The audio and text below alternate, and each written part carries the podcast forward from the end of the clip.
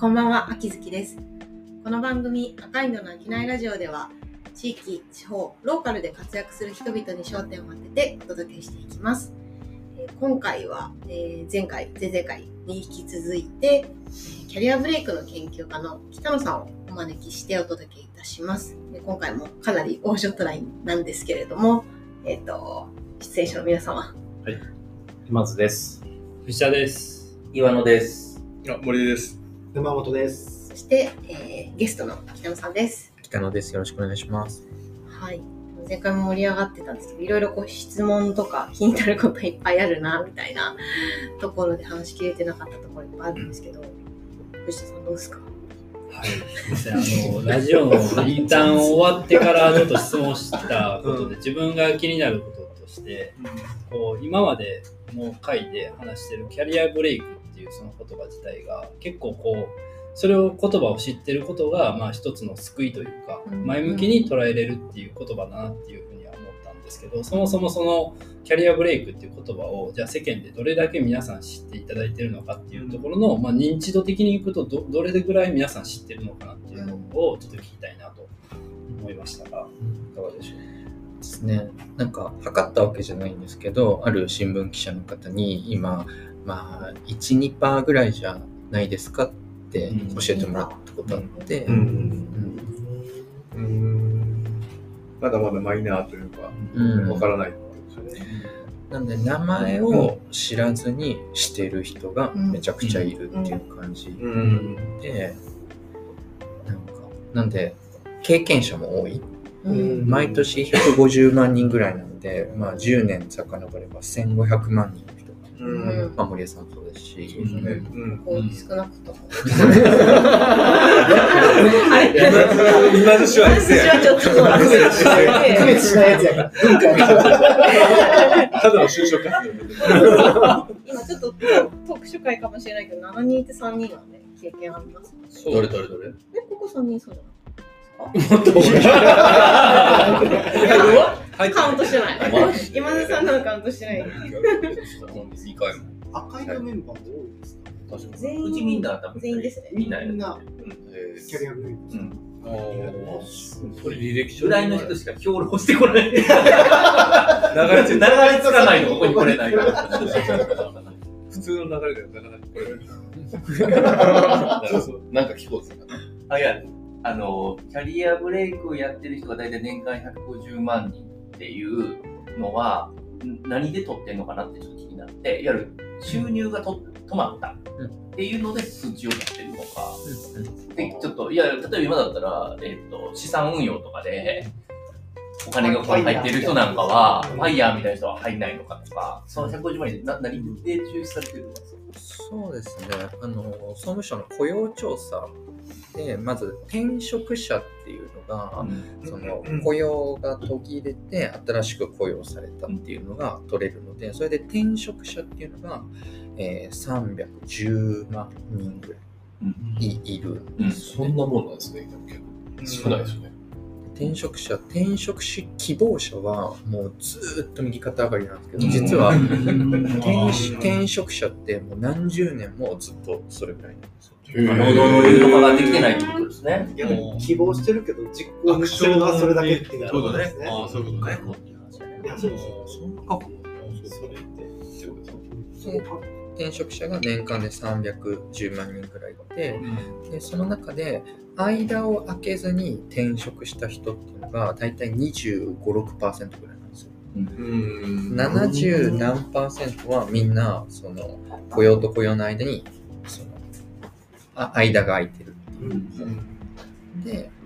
あのでも、まあ、有給消化とか、そうまあ、決まってから辞めてちょっと休んだ人とかい,、いると思うので、その中で1ヶ月、1ヶ月以上間を空けた人は50%なんですよね。なのでなるほど、370万人の50%で、150なるほど。なるほど。ってことはそこが定義ですね。はい、なるほ一旦の。ってことは、もっといるってことですよね、多分。分かりやすさをある種重視した数字ってことですよね。それに乗っけこないように、例えば、我々の会社の辞めた人とかっていうのは、それの調査持ってくるのか飲んでる。雇用でで雇用ちゃんとしてなかったら飲んでもないけど。今すぐとかやるよな。あれは雇用保険だ。やめろ、それはあかん。やみやみやみ。それはあかん。それはあかんぞ。社会的に、社会的に嫌かった。ギリギリを攻めるいや、いやいやそんな言うと余計なやつよ 普通にこれします。うん、なるほそのさっき覚悟みたいな、多分このキャリアブレイクっていうものがポジティブにより多くの人の文化になるときに、仕事、辞表を出すことが覚悟だみたいな話がこう、こうああ意識があるじゃないですか。そこの意識がかわ結構変わらないと、キャリアブレイクが広がらない。例えば、僕なんか辞表出すとね、何の覚悟もないタイプだって、出したらええやんって思うけど、でも人によってはそれってすごい覚悟だったっていう、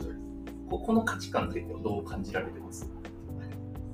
でそれがなかなかこう変わらないと、このキャリアブレイクって広がらないのかなってちょっと、さっきの、うんね転職が300万人がずっと変わらないっていうのと似てるかなって。うん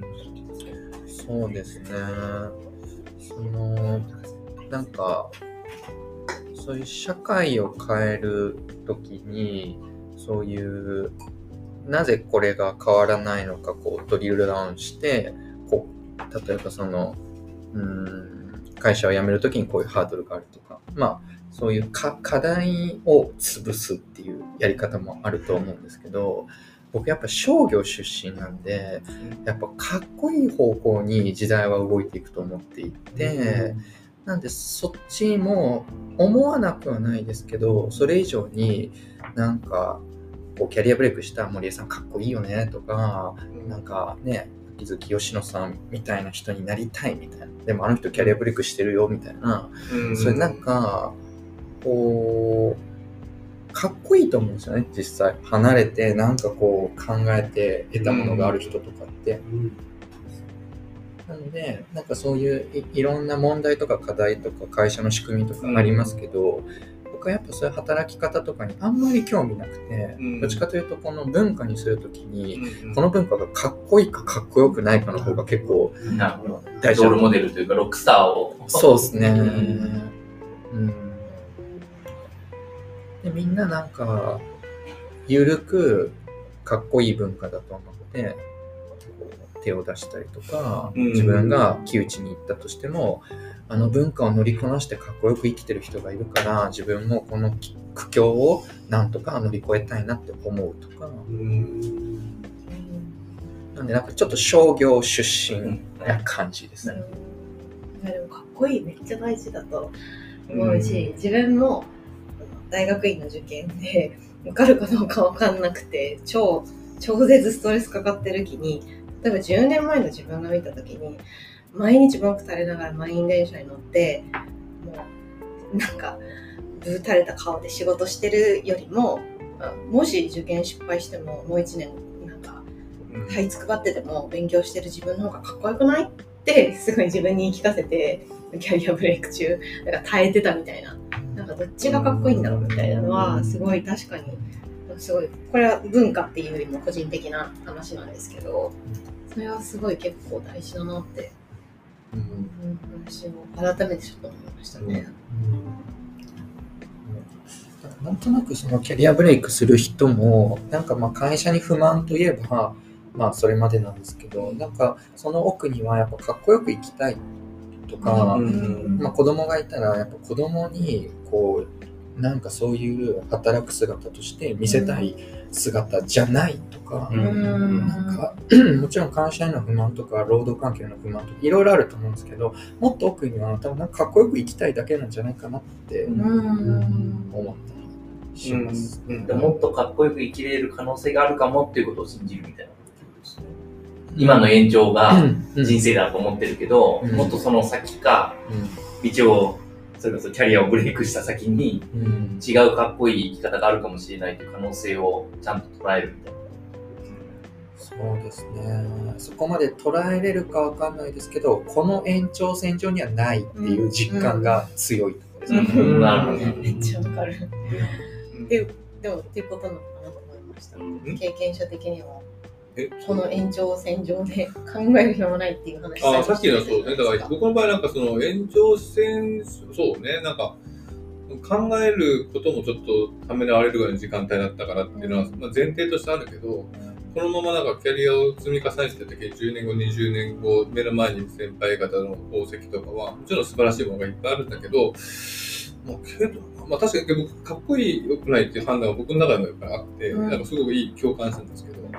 確かにそうだなと。なんかその当時、40代、50代のプロデューサーという人たちの仕事を見て、かっこいいと思った人もいるけど、そういう人はやっぱ辞めていったりとか、独立していったっていう傾向があったりしたっていうのもあるし、まあ、やっぱなんか違うんだなっていう、最終的には感覚的に、まあ、とりあえず考えたいから辞めたっていうのはありますけど、確かに自分の生き方として振り返った時に、走馬灯に流れる景色がかっこいいか悪いかっていうのは、結構判断基準値あったかもしれないと思った。うん。かといっても3ヶ月何もしてなかったんでね。プラーっと、本当にプラプラってた。楽しいと思って。最高じゃないですか最高だった、本当に。3ヶ月本当楽しかったね。最高じゃないですかけど本当3ヶ月後に、けどあの、キャリアブレイクというか、それを中断するきっかけは、そのさっき言ったタスクダウン会社に就職することになるんだけど、そのきっかけっていうのは、ハローワークなんですよ。へえ、あ、ハローワークハローワーク、いや、だから、あの、もらいに行くじゃん。うんあの、退えっと、退職する。あそうそうそうそうそう。で、行くと申請しなきゃいけない。うんで、就職活動してますよね。書かない。うんで、ハローワークに、ちょっと川崎かなとかに行ったの。うんそしたら、あの、本当に隣に、あの、もう、初老のおじいさんがいて、うんそれこそ、あの、皆さんぐらいの30代ぐらい前半の職員が、もう、おじいちゃんに対して聞き入れしてるわけ。不正給付受けたみたいな。で、それを横目に見たときに、まあ、あと、ハローワークに漂うなんかこう、福間伝みたいなこう空気があるわけですよ。なんなんとも言えない。ありますよね。俺はなんかここにいては良くないって思って、それで、その帰り道に、その、あの、前の就職した会社に電話した。その時なんかオファーしてもらってたから、あじゃあ行きますって言って。ここここにいてはいけないみたいなのが。だからそういうなんか背中を押すタイミングがあって、僕はそのキャリアブレイクから戻れた。それがなかったら逆に言うと戻ってなかったんですよ。楽しいって楽しいなーって。ハローワークそもそもやな。復職のなんかタイミングがそれだって、本当に今でも覚えてるけど、そのハローワークの帰り道に電話した。へあそこえ。嫌やね。あそこはね行ったことある？いや、ありますよ。それでもらいまくもらえるだけもらってそっから留学行きました。あ、そうかそう俺も通った隅田君。か。あるよ。川崎。なんとも川崎市なんとも言えないですよね。もうなんとも言えない。っていう、なんか心が痛む。っていうので、なんか、働くって大切なんだなってちょっと思った。思った思った。思ったあ、思ったよ。思った。いや、沼本さんのその目標出すみたいな話を覚悟がね、んですけど、それで逆に言うと結構かっこいい働き方できてるから別にそれ出さなくてもいいってことなんじゃないかなって。私は思ったんですよ。なんか多分組織の中では多分この人何者ぐらいの働き方をしてる。のが多分自分で、役割お前何だみたいな多分何何の仕事してるんですかって多分いくら説明しても誰にも分かってもらえない 多分僕なんですけど、うんだか組織の中組織の中で言えばなんかいい働き方してるよねとはよく言われるただこういうふうに外の方とやっぱ出会うと、んなんかそれをもっと実行に移すとか,、うんなんかそういう働き方を見てるとあすげえ羨ましいなって僕は思うわけで、でもなんかそういう意味では一方で公務員っていう立場でもある中で,、でかつ子供が小さいとか、うんまあ、そういうのを考えた時に、うん、みたいなのがどうしても思うのは、なんか何回もこうそういうことをしてみて、まあ、また戻ってくればいいじゃん、こうあの役所にとは思ったりもしたんですけど、うん、何度振り返っても保育園に行ってる2人を見ると、うん。ちょっとなみたいな、やっぱりあって、だからそういうのはこうキャリアブレイクをしてる人の属性の話であったかもしれないんですけど、相方がね、もしそういう安定した仕事をしている、してたりとか、そっちでも面倒、ある種ちょっとこう、余裕を見てくれるみたいな存在であればありがたいですけれども、なんかちょっとそこに対する踏ん切りがつかないので、うん。踏ん切りをつかすためにはすごい覚悟がいるなっていう中では。だから僕の今の職は良き将来可能性がすごく分かりやすい、将来に対する安心感。がかなり分かりやすい職場、福利厚生も含めて、で、給与の水準も含めて。うん。分かりやすいがゆえのそこを気にしなくていい安心感っていうのはかなりうん。唯一無二だなと、うん。だからこそ挑戦しないやつなんだってずっと思ってるんですけど、うん。そんだけ安定されてるからうん。なるほどだからそこに一度ハマってしまってるがゆえのちょっとしたそのそうじゃない世界の覚悟っていううん僕の中では常にまだ分かんない。そうか。僕らみたいな、だからもう完全にある。ね一、寸先やもうもう完全に足踏み外して持ってる人たちが想像できない世界ですね。全く想像で安きない定っていう。安定って何やったっけ？そうですよ。死ねへんって口癖ない。そうそう。誰やかいでしたへんやっぱそのキャリアブレイクさっき期間一番最初に僕期間の話を聞いたんですけど自分が山今やってて山の活動を週に1回山を持ってそのそれを整備するってことをやってるんですよ。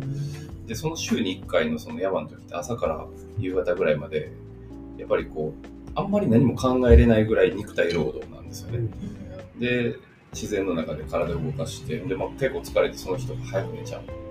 でその一日ってまあ休日にしてはまあアクティブやし、なんかキャリアブレイクっていうかわかんないけどなんかその瞬間めっちゃ離れてるんですよ。仕事とかうん自分の普段の生活か。ら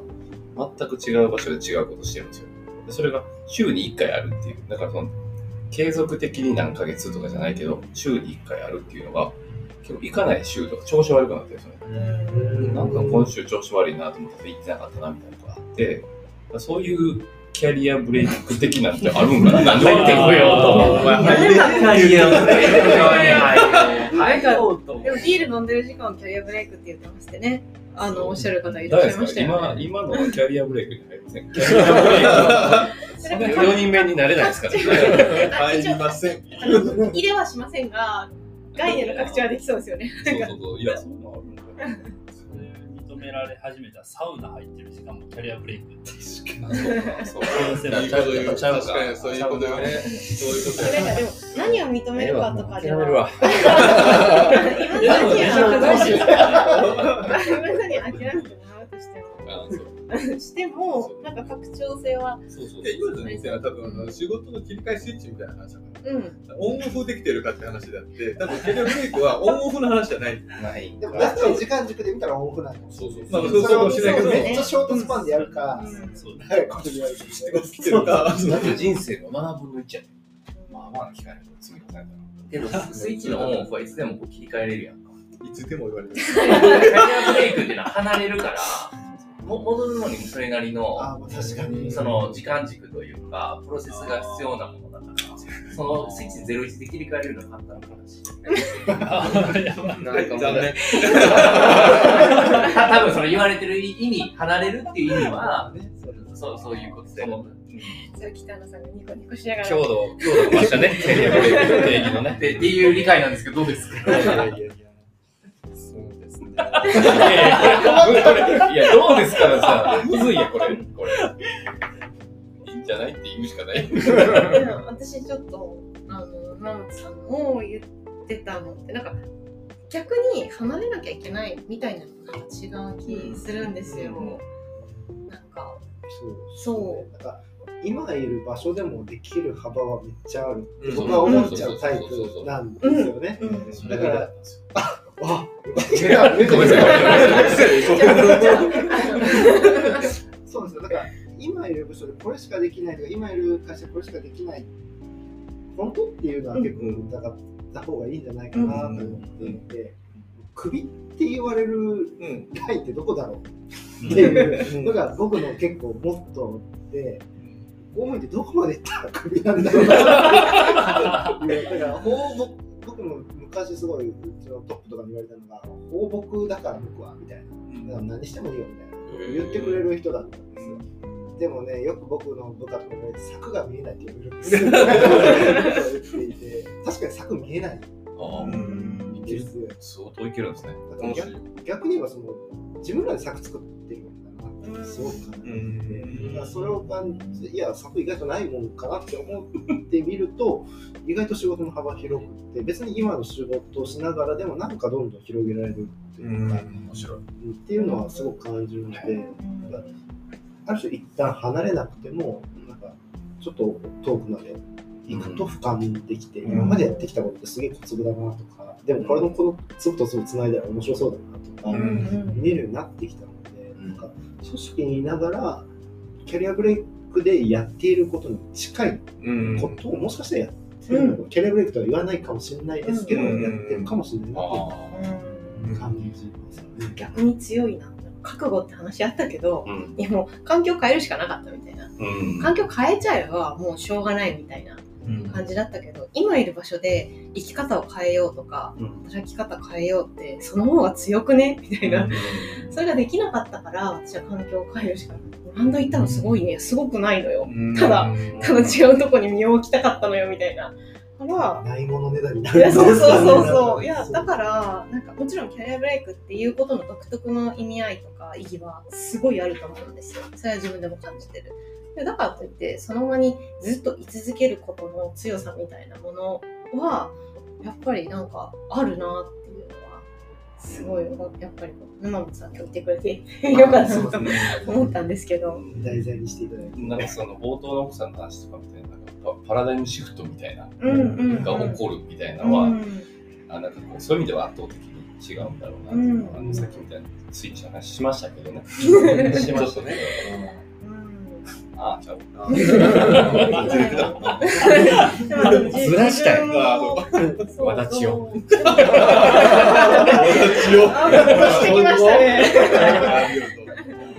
まあ、でもなんかあの研究をされてるっていうことでと今みたいな議論って絶対あると思うんですけど、うん。とはいえキャリアブレイクっていうところに関心を持たれてだってうん。まあ、当然ねそういうのもいいよねっていう議論は起こりうると思うし、できることもっとあるじゃないか可能性あるじゃないかってあるんだけど、とはいえそのわわだちを外れてみるっていううん。その行為とか、うん。まあ、認知認識を一度こうステール外すっていうことだと思うんですけどうん。今みたいな話を聞かれてうん。とはいえやっぱりキャリアブレイクのそこの違いとかうん。っていうのってどどどどんなとこそうですね。その、まず研究大きくそういう、うーん、まあ、キャリアブレイクを定義しないと、ちょっと研究が始まらないので、それさっき言った、緩い定義はしつつ、で、そのキャリアブレイクが人にどういう影響を与えるのか、感性が回復するのか、選択肢が増えるのか、運命に出会いやすくなるとか、まあ、人に対する影響があって、で逆にそういうのが文化になってきたら、そういう人が増えてくると、まあ、社会にどういう影響があるのか、会社はどう変わるのか、まあ、経済はどう変わるのか、まあ、住まい、行政、そういうものがこうどう変わっていくのか、大きくこの定義、人的インパクト、社会的インパクト、まあ、3ブロックあるんですね。で、定義はやっぱそこまで関係、僕が定義したとて、あんまりこう影響ないし、悪影響の方が多いなって思う時あって、なんで研究では人的インパクト、もしくは僕はまあ建築出身なので、やっぱ社会的インパクト、例えばそういう人が増えてきた時に、まあ、流動性が高まると,、うん、と居住とかマンションの形も変わるんじゃないかとか、うん。じゃあ本屋はどういう役割になるのかとか、うん、昼間の飲食店の営業が変わるんじゃないかとかもっと言うとあの今議員さんと一緒に県政の政策考えてますけどそういう政策考えてやっぱ大学で学ぶっていうのの、まあ、マルチステージ化？今は、まあ、学生しかやってないんですけどいろんなこう世代の学位とかあった方がいいんじゃないかとかそういう人が増えた時のやっぱ社会的インパクトにまあ一番関心があってそこまでこう余波を分析してその余波を受ける事業者とか人たちとコラボレーションしていくっていうのが、まあ、いというか。それで言うと社会的インパクトでノマドワーカーとかね副業とか、今いろいろあるじゃないですか、まあ、少しこういろん。な意味で被る部分もあるけれどもさっきの最後言われたその大学のなん。かレレイヤーを作る、いわゆるリリカレントって話をされたから、やっぱりキャリアブレイクってリカレント的なものはやっぱ結構重要そうですね。やっぱそのリカレントって大きくその労働と、まあ、反対側に、まあ、何かがあってここをまあ行き来するような、まあ、周期。でこういうのは聖書にも書いてあってこう人人というものが、まあ、生きるリズムは大体7年の周期があって、6年働いて1年あのぼーっとしなさいっていう7年の周期。っていうのが聖書のシュミッターっていうページなんですよね。でそれが元で1週間っていうのが作られて日曜が定休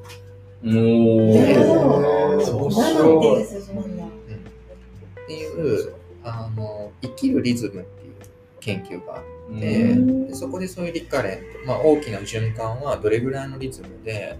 まあ、起こるのかとか。うんだから、うん。あの今楽しくてもやっぱ7年ぐらいその放牧されてるともっと教育されたいとか修行したいとかこうなんかこう何かが起こるんですよね 7年ぐらいで。でそうなった時に自分のパラダイムシフトを作りたいなってなった時にやっぱこうリズムが生まれたりするなるほど。そういう意味でこうリカレントを促していくためのやっぱ大学っていうのは一つキーだとは思いますね。うんそうだからそうだからさっきのいろんな議論似たような議論になりそうだけど、多分大切なところはそこ。だから離れることか、その中でできることも当然あの正しいんだけどもなのかなってちょっと思った今。だかうん。らスイッチじゃない。墓地に使うな。すごい。すごい。キャリアだけの話じゃなくて人生観みたいな話として、なんかこう誰もが意外と共感できる話だに結局帰結したなというのは、うん、どうなんだろうってこう振り返りの目線をどこで持つかみたいな話でもあるし、なんかあのキャリアブレイクって言うと自分は関係ないみたいなことでもないんだなっていうのは自分は当事者だからもちろんなんですけどそうじゃないっていう話もそうだなというのをちょっと改めて思ってうん。まだまだ話は尽きないんですけれども、はい。今回はちょっとここで、はい。はい、締めさせていただければなと思います。皆さん今回の「商いラジオ」はいかがだったでしょうか？当番組では SNS を通じて皆様からのご意見ご感想などもお待ちしておりますぜひ、ハッシュタグ、飽きないラジオをつけてコメントしてください。それではまた、赤いのの飽きないラジオ、次回の配信でお会いしましょう。